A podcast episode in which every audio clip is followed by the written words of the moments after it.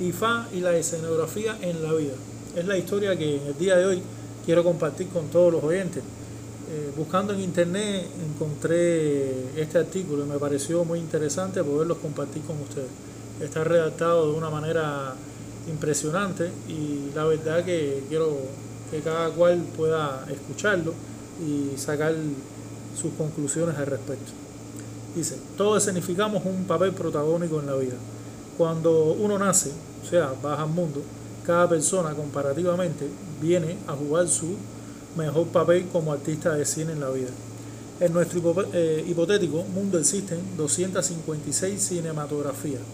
Cada compañía produce unos sinnúmeros de películas. Pueden llegar hasta producir 101 películas, que son repetidas y exhibidas en toda la eternidad del tiempo. En ellas también participan un sinnúmero de nuevos artistas humanos que cada vez que llegan al mundo juegan un papel repetitivo y esencial, representando los diferentes personajes originales.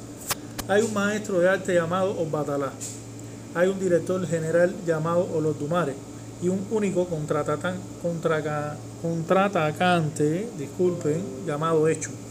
Orúmila es un crítico de cine por excelencia tiene el privilegio de haber visto todas las películas antes de tu llegada a la Tierra y conocer tu participación anticipadamente, como ser encarnado.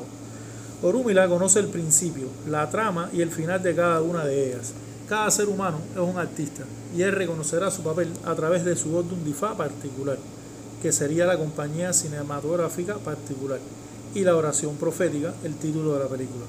Si al conocer al final de tu película quieres cambiar de personaje, tienes que ver al contraatacante hecho para que éste se lo informe al director general o los Dumares y pueda cambiarte el papel protagónico o darte un libreto más honorable según tu actuación y tomando en cuenta tu talento y así podrás tener un papel preponderante en tu película escogida. Ningún papel es bueno ni malo, quizá uno es más popular que otro, uno más preferido que otro uno más amado que otro y uno más repudiado que otro.